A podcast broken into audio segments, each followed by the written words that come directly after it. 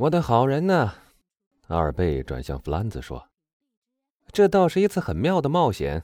我们可以把我们的马车里装满了手枪、散弹枪、双冲枪。罗吉万帕来捉我们的时候，我们就捉住他，把他带回罗马城里，进献给教皇陛下。教皇看到我们干了这么件大好事，就会问怎么样才能报答我们，而我们却说只要一辆轿车、两匹马。”于是我们就可以坐在马车里看狂欢节了，而罗马老百姓一定会拥我们到朱庇特神殿去给我们加官，表扬我们一番，像对待卫国英雄库提斯和可克莱斯一样。阿尔贝讲这番话的时候，派里尼老板的脸上露出了一种无法形容的表情。请问，弗兰兹问道：“这些手枪、散弹枪？”和其他各种你想装满在马车里的厉害武器在哪儿呢？我的武器库里可没有，因为在特拉奇纳的时候，连我那把猎刀都给人偷去了。我在阿瓜本特也遭到了同样的命运。你知不知道，派里尼老板？阿尔贝点起第二支雪茄烟，说道：“这个办法对付强盗非常方便，这种作风很有点和他们相似吧？”派里尼老板一定觉得这种玩笑未免太讨苦吃了，因为他对这些问题只回答了一半，而且是像弗兰兹说的。只有弗兰兹似乎还像是在用心听他讲话似的。阁下知道，受强盗攻击的时候，通常总是不加抵抗的。什么？阿尔贝喊道。他的豪勇的性格立刻显示出他反对像这样服服帖帖的让人来抢，一点都不抵抗吗？不，因为那是没有用的。当十多个强盗从地沟、破房子或阴沟里一起跳出来向你攻击的时候，你怎么能抵抗呢？哦，情愿他们杀了我。旅馆老板转向弗兰兹，神色之间像是在说。你的朋友一定是发疯了，我亲爱的二贝，弗兰兹答道：“你的回答太伟大了，倒很有高乃伊说那句‘让他去死吧’似的气概。只是奥拉斯做那样答复的时候，当时是关系着罗马的存亡，而我们这儿只不过是随便去玩玩的问题。为了随便去玩，拿我们的生命去冒险，那未免太荒唐了吧？”啊，一点不错，派里尼老板大声说道：“说得好，这才说的有点道理。”阿尔贝给自己倒了一杯红葡萄酒，不时的喝上一口，嘴里喃喃着说着一些让人听不清楚的话。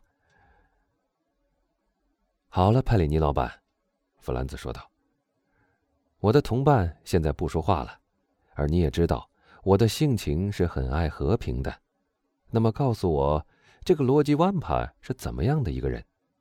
是一个牧童，还是一个贵族？年轻还是年老？高个子还是矮个子？把他描写一下。如果我们碰巧遇见他，像让·斯波加或勒拉那样，我们或许可以认识他。这几点谁都无法对您说的再清楚了，因为我认识他的时候，他还只是一个小孩子。有一天，我从费伦铁诺到阿拉特里去的路上，落到了他的手里。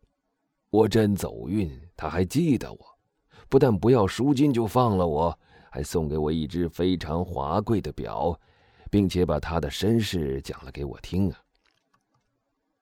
让我们来看看那只表。派里尼老板从他的裤袋里掏出一只布雷古怀表，上面刻着制造者的名字。巴黎的印戳和一顶伯爵的花冠。就是这个，他说道。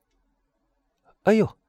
阿尔贝回答，“我恭喜你了，我也有一只这样的表。”他从背心口袋里掏出了他的表。他可花了我三千法郎呢。我们来听听他的身世吧，弗兰兹说道。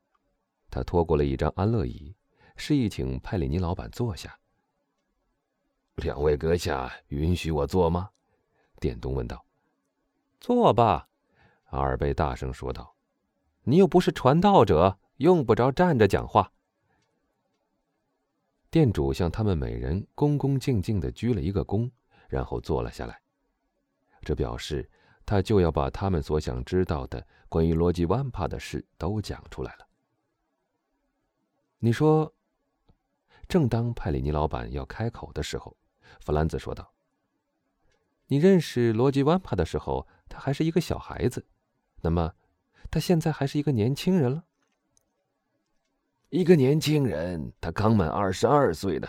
哦，他是一个血气方刚的游荡子弟，他将来总得有一个立身之道的，这一点你们相信好了。”你觉得如何，阿尔贝？二十二岁就如此闻名了，真不错。在他这个年龄，闻名全球的亚历山大、凯撒和拿破仑还没露头角呢。哦，弗兰兹又说道：“这个故事的主角才只有二十二岁吗？”刚满，我已经告诉过您了。他是高个子还是矮个子？中等身材。同这位阁下的身材差不多，店主指着阿尔贝回答说：“谢谢你这样比较。”阿尔贝鞠了一躬，说道：“说下去吧，派里尼老板。”弗兰兹又说道，并对他那位朋友的多心微笑了一下。他是属于社会中哪一阶级的呢？他是圣菲利斯伯爵农庄里的一个牧童。那个农庄在派里斯特里纳和卡白利湖之间。他出生在班比纳拉，五岁时就到了伯爵的农庄里去做事。他的父亲是一个牧羊人，自己有一小群羊，剪了羊毛，挤了羊奶，就拿到罗马来卖，以此为生。小万帕的个性从小就非常特别。当他还只有七岁的时候，有一天，他到派利斯特里娜的教室那儿去，求他教他读书写字。这件事多少有点困难，因为他不能离开他的羊群。那位好心的教士每天都要到一个小村子里去做一次弥撒。那个小村子太穷了，养不起一个教士，也没有什么正式的村名，叫博尔哥。他告诉万帕说，他每天从博尔哥回来的时候可以见他一次，利用那个时间教他一课，并且预先告诉他，只能教短短的一课，他一定要特别用功，来利用这短短的见面的时间。那孩子欢喜的接受了，每天罗辑带着他的羊群到那条从帕里斯特里纳到博尔戈去的路上去吃草。每天早晨九点钟，教师和孩子就在路边的一条土地上坐下来，小牧童就从教室的祈祷书上学功课。三个月以后，他已经能够朗朗上口了。这还不够，他还要学写字。教室从罗马的一位教书先生那儿弄来了三套字母，一套大楷，一套中楷，一套小楷。教他用一种尖利的东西在石板上学写字母。晚上，当羊群平安的赶进农庄以后，小罗辑就急忙到派利斯特里纳的一个铁匠家里，要来了一只大钉子，敲呀磨呀的，把它制成了一支古色古香的铁笔。第二天早晨，他拾了许多片石板，开始做起功课来。三个月以后。他已经学会写字了，教师看他这样聪明，很是惊奇，就送了他几支笔、一些纸和一把削笔刀。他又重新学起来，但当然已不像是最初那样困难了。一星期以后，他用笔写字，已和用铁笔写的一样好了。教士把这桩奇闻讲给圣菲利斯伯爵听，伯爵派人把小牧童叫了来。叫他当面写给他看，读给他听，吩咐他的贴身仆人让他和家仆一起吃饭，每个月给他两个毕阿士特。罗辑就用这笔钱来买书和铅笔。他的模仿能力本来就很强，像齐奥托小时候一样。他也在他的石板上画起羊啊、房屋啊、树林呐，然后他又用小刀来雕刻各种各样的木头东西。大名鼎鼎的雕刻家皮尼里也就是这样开始的。